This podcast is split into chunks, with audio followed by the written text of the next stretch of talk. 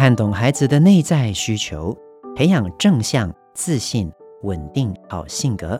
欢迎来到罗宝红的安定教养学小教室。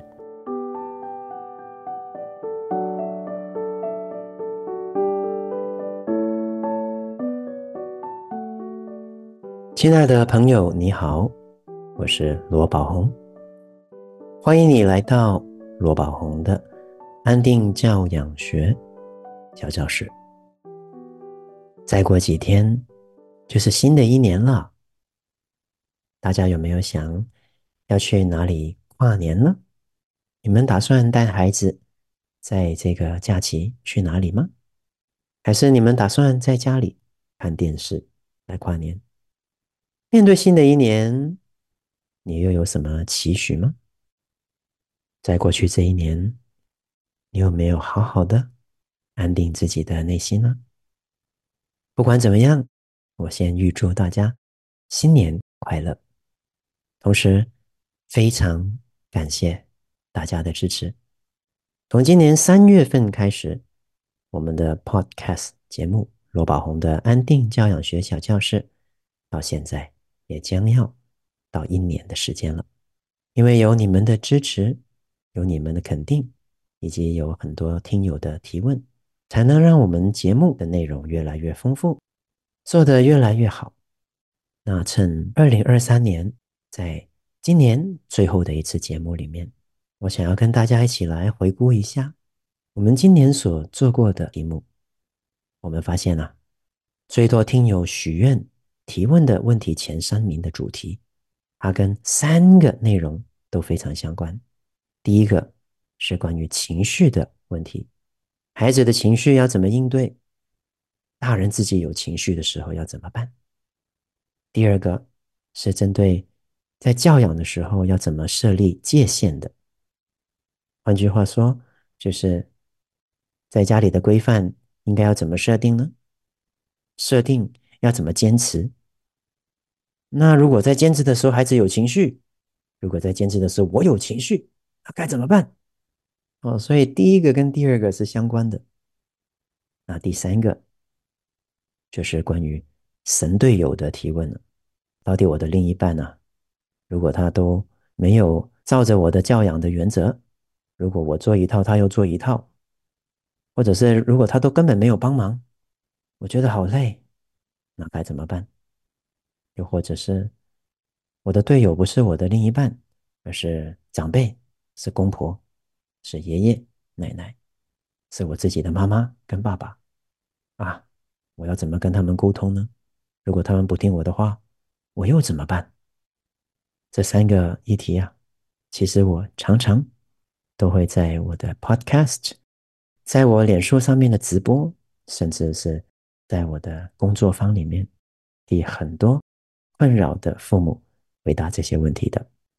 那大家也可以猜猜看哦。在上架七天之内，在过去这一年最多人收听的是哪两集？跟大家公布答案。第一个是关于这个主题的，在我们安定教养学第二十八集，叫小孩快点都没用，比催促更有效的是什么呢？比快点、快点、快点、快点、快点更有效的是什么？这个答案等一下我会再跟大家复习一次。那第二个就是在安定教养学 Podcast 第四集，责任感是天生的还是后天养成的？培养自律的关键到底是什么？这两集啊，是我们过去这一年在七天之内最多人收听的。从这个数据里面，我们可以发现，现在很多父母都遇到的困扰就是，常常都叫孩子快点、快点、快点，但是孩子就是不快点。觉得他们不自律，所以比催促更有效的是什么呢？养成他们自律的关键又是什么呢？在这边我一并回答，同时也回答关于在情绪上、在设定规范界限上，以及在神队友与否上，我们自己该有什么样的观念，作为一次一年的总结，好不好？首先呢，我们一定要再记住。在罗宝红的《安定教养学》这本书里面，我们非常强调的一个重点就是，如果成人内在是不安顿的，那教养方法再好，也枉然，也是没有用的。为什么呢？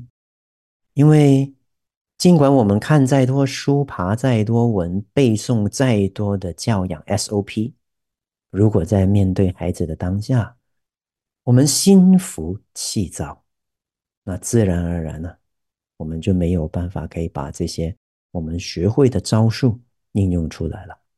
就好比一个学生，他在考试前做很多准备，但是到了考场，他非常的紧张、害怕，怕自己写错，怕自己做不好，然后呢，又开始生气自己为什么一直怕，很多的情绪不断的、不断的酝酿着。那最后当然，他考出来的成绩要好是很难的，因为这个人的内心没有办法安定下来，被情绪淹没了。我们自己也是一样，所以为什么我们的 Podcast 叫做“安定教养学”的小教室？关键就是，当我们内心能够安定下来的时候，其实我们学过的很多方法方式，哪一个方法比较好用？哪一个方法适合现在？在安定的内心里面，它自然就会显露出来。所以我在我的书里面讲过，有四句话，前两句是“成人内在不安顿，方法再好也枉然”。那另外的后面两句就是“成人内在若安顿啊，顺手拈来好教养”。我相信每一个会听我们现在这个 podcast 节目的听众们，你们都是对教养感兴趣、有兴趣、想要学，而且是非常努力的。我想要在这边先邀请你花三秒钟，谢谢自己有了孩子之后一直以来的努力。你是多么努力的去教养你的孩子，因为你是多么的信赖你的孩子，因为这份爱。所以你会期许自己能够做一个好父母，做一个好妈妈，做一个好爸爸。在给予他无条件的爱的同时，你希望这份爱能够滋养他，让他茁壮，让他独立，慢慢让他自律，并且拥有正向人格。那要让孩子有正向人格的关键是什么呢？在罗宝红的安定教养学里面有强调。我们必须在孩子成长过程保有孩子的归属感以及价值感。归属感的意思是，这个孩子会觉得父母是关爱他的，自己是被爸爸妈妈在乎的，他是值得被爱的。价值感就是他觉得自己是一个好孩子，他觉得自己是有能力的，他觉得自己是很棒的。那虽然有时候孩子会犯错，但是。我们也会希望在这个教养历程里面，让孩子知道，虽然我有时候会犯错，但是在很多时间里面，其实我都尽量希望自己是做到最好的。就算我有时候犯错，我也不是故意的，所以我愿意原谅这样的自己，我愿意原谅这个一直以来都很努力，希望自己成长，希望自己变得更好，但是。偶尔会不小心犯错的自己，因为这样的自己值得被爱。我是一个人，我不是神，我没有办法完全不犯错，但是我愿意去接纳我的犯错。在犯错之后，我醒思完下次要怎么改进之后，我愿意谢谢自己，愿意变得更好的心，愿意修正错误的心，我愿意不再去骂自己。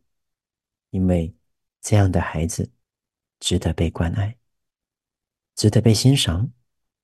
就算我犯错，我也愿意改进，所以我值得，我值得被欣赏。哎，各位留意哦，其实我刚才讲的这些是教养的关键。我们要一个孩子在未来能够拥有正向人格，如同我刚刚说，我们需要。保有孩子内心里面的归属感以及价值感，但是要怎么样保有呢？很简单来说，就是我们跟孩子的关系要良好。但是这个孩子跟我们的关系好，不是只有在平常孩子没事的时候哦，而是在犯错的时候，我们也要能够做到。在我们成长过程里面，我们有被大人灌输过很多观念，就是不二过，犯错一次就好了，不可以再有第二次。我们又听过有一句话叫做“严以律己，宽以待人”，所以我们对自己也很严格。那这些话语其实很容易都会被一些自我价值感比较低落的大人曲解成为：我们不能够有第二次犯错，我们要不二过。所以如果有第二次甚至更多，我们就应该要去责备自己，要去严厉的。责备自己，这个叫做律己慎言呢，严以律己。所以有很多父母在孩子小时候，在孩子一而再、再而三做错事的时候，为了要严以律他们，所以就会去用指责的方式，用严厉的方式，用批判、处罚甚至打骂的方式来去教育孩子，无形中让这些孩子长大了之后。当自己犯错的时候啊，也会去批评自己、责备自己、指责自己，甚至打骂自己、自残。那试问，这样的大人如果生了小孩，怎么不会重复这种恶性循环呢？所以，刚刚我在说的内容里面有讲到，我们愿意去看到自己犯错的时候，其实，在背后，我们也一直希望自己做好。我们是不希望自己犯错的，就算犯错，我也不是故意的，所以我愿意去原谅这样的自己，我愿意去原谅这个常常都是很努力想要做到最好，但偶尔不小心犯错的自己，因为这样是一个会不断进步的人。如果我们向上的心、正向的心是比负向的能量大，我们就会往上。这是非常简单而且明确的说明。但是，如果我们内心常常都是负向的力量很大，大过正向往上的力量，那我们呢，就会越来越负面。在教养孩子的时候，其实就是这样。如果我们对孩子的犯错，我们都用一个很庞大的负向能量来去面对看待。去评价，那在我们的眼里面，孩子一天做了六七件该做的事，六七件做得好的事，如果他只有一两件事是做不好的，我们也很可能因为自己本身习惯用这么大的负能量来批判自己，而用这种能量同等的能量来去批判孩子了。那试问这个孩子怎么会受得了呢？比起催促更有效的方法，不是催促的更严厉，而是用鼓励的方式。因为鼓励是正能量，好比你再不快点吃饭，你等一下就不可以看电视。这是一个威胁句，是负向的。我们的动机无非是希望他可以快点把饭吃完。如果我们换一个正向的方式，就会变成。加油，赶快把饭吃完，等一下就可以开开心心看电视了。还有两分钟，加油！各位感觉一下这句话，是不是比刚刚的威胁句好很多？这个是来自于我们内心对自己的正向语言的。如果我们常常都是用正向语言去鼓励自己的，我们自然而然在孩子教养出困扰的时候，我们能够这样。会用正向的方式，那责任感要怎么养成？自律要怎么养成？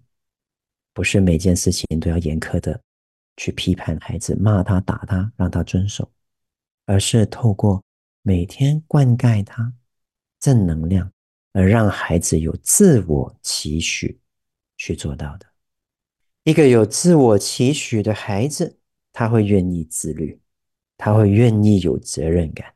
因为随着这个孩子慢慢长大，他会觉得有责任感的是很棒的人，有自律性的是一个很棒，会得到大人欣赏的孩子。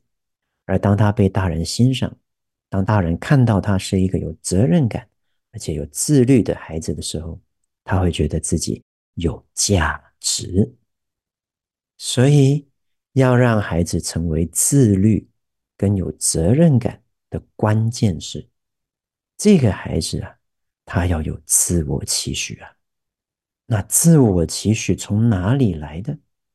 就是透过从小到大，他感受到自己被在乎，感受到自己有价值，觉得自己有归属感跟价值感。我们跟孩子平常没事的时候关系都很好，但是如果孩子犯错，我们就非常负面，甚至这个负能量大于我们平常跟他关系好的正能量的时候，那就算你学再多的教养方式，都不会帮助到他。所以，过去一年最常出现的三个议题，其中前面两个情绪跟管教界限，管教界限如果能够明确，我们对孩子的情绪如果能够不被他影响，我们自然能够坚守。自己的底线，坚守这个规范界限呢？但是我们是人，不是神。当孩子有情绪的时候，我们受不了；甚至当孩子不乖的时候，我们有情绪。我们当下该怎么办？请记住，在安定教养学里面，常常提醒父母的几句话：有情绪的时候，不要做教养，赶快去你的。积极暂停区。有情绪的时候啊，我们很容易会把这个情绪发泄出来，倾泻到孩子身上。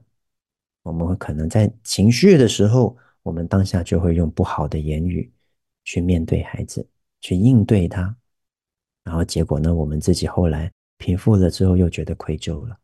所以最好的做法就是有情绪的时候，我们习惯先歇一歇，先让自己。去自己的安定区，哦，让自己休息一下。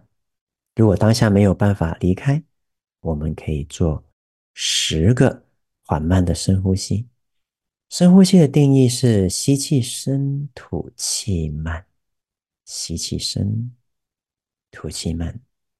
因为在深呼吸的时候，我们的大脑会释出一个“我是安全的，I'm OK，I'm safe，我是没事的”的一个指令。帮助我们把情绪缓和下来，缓和下来之后，我们再做另外的一件事情。注意，就是聚焦在如何解决问题上，而不是聚焦在问题本身。当我们聚焦在问题本身的时候，我们很可能会说出来的话就是：“你为什么还是慢吞吞？爸爸跟你讲过这么多次，你为什么还不听？你为什么每次都这样？”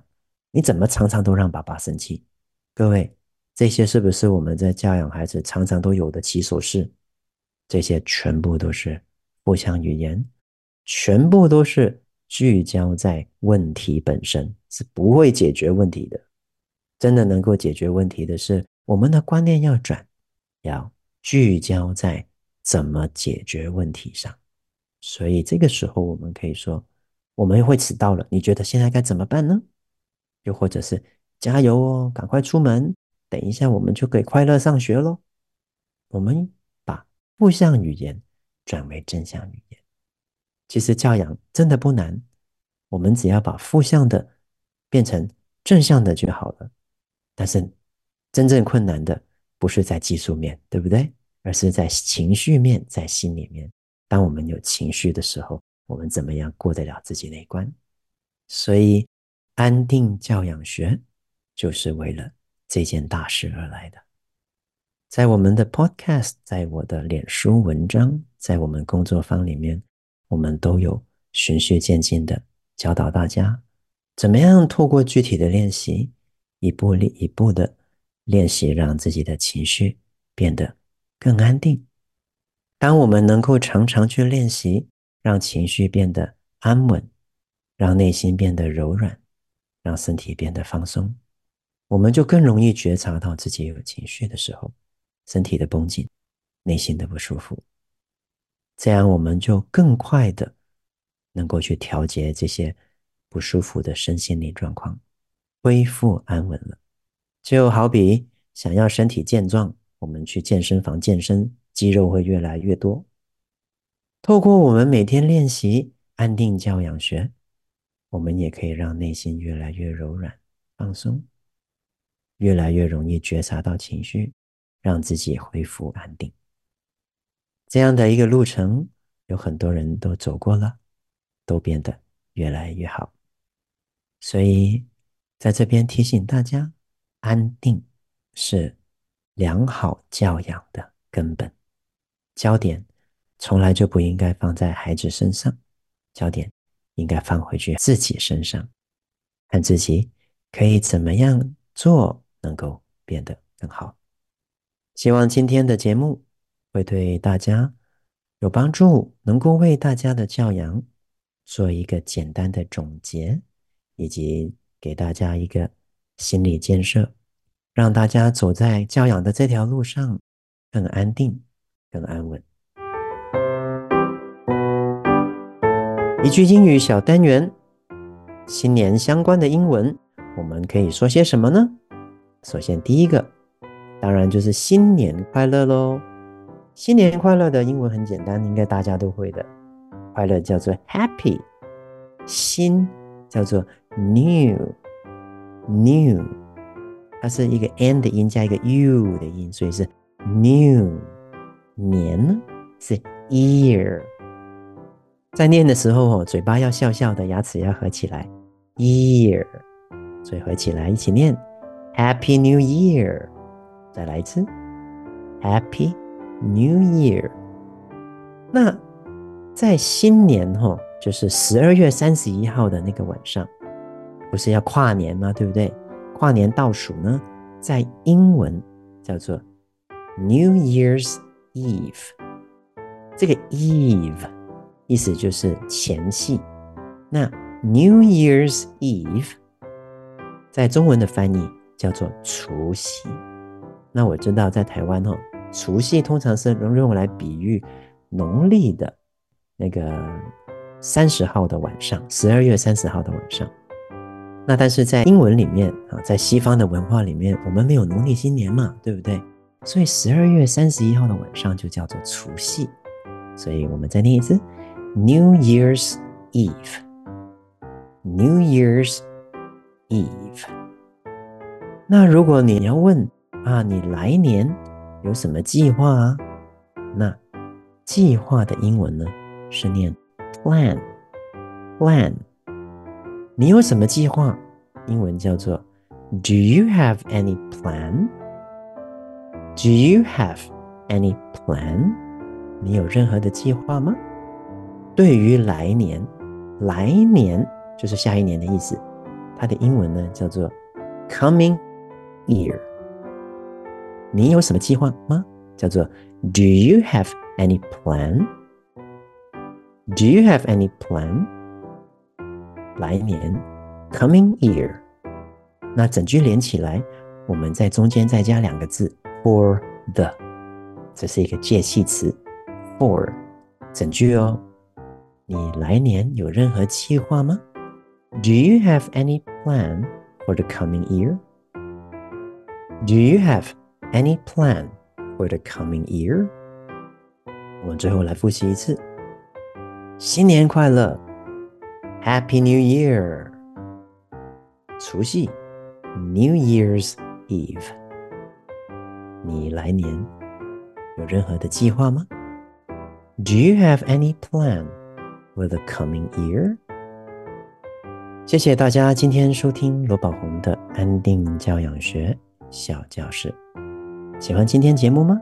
我是罗宝红，亲子天下 Podcast，谈教育，聊生活，开启美好新关系。欢迎订阅收听 Apple Podcast 和 Spotify，给我们五星赞一下。对节目有任何想法，有什么教养问题？都欢迎加入亲子天下 Baby Line，向我们提问哦。我们下次再见。